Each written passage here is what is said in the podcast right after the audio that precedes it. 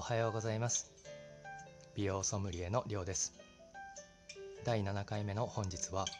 大好きな人の誕生日をお祝いしないというテーマでお話ししたいと思います。いやいや大好きな人ならお祝いしろよ。という総ツッコミがまず飛んできそうですが負けじと応戦していきます。ここで言う大好きな人というのは僕が尊敬してやまない方のことです。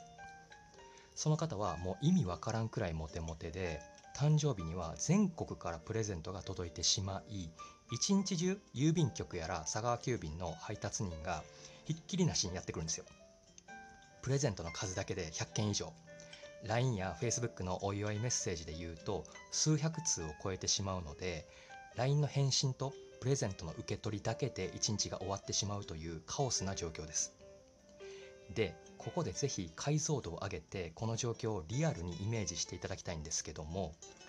12件なら嬉しいプレゼントも100件とか超えてきたらちょっと困りません？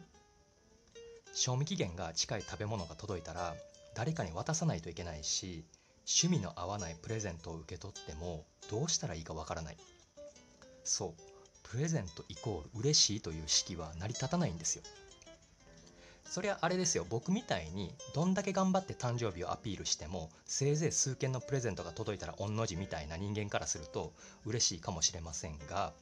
漫画に出てくるアイドルばりにモテる人からすれば正直プレゼントもらうの困るんですという話になってくる。つまり、えー、自分がされて嬉しいことは必ずしも相手にとって嬉しいわけではないことを理解した上で行動しないと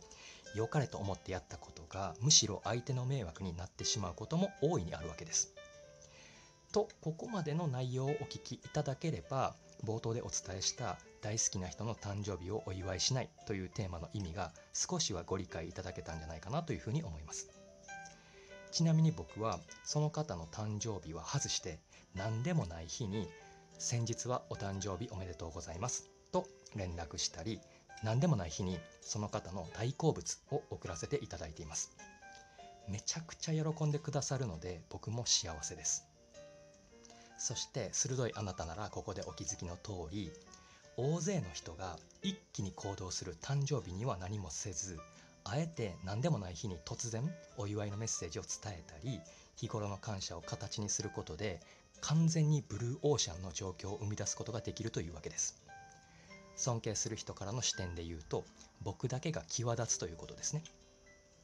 あなたもぜひ大好きな人の誕生日をお祝いする際には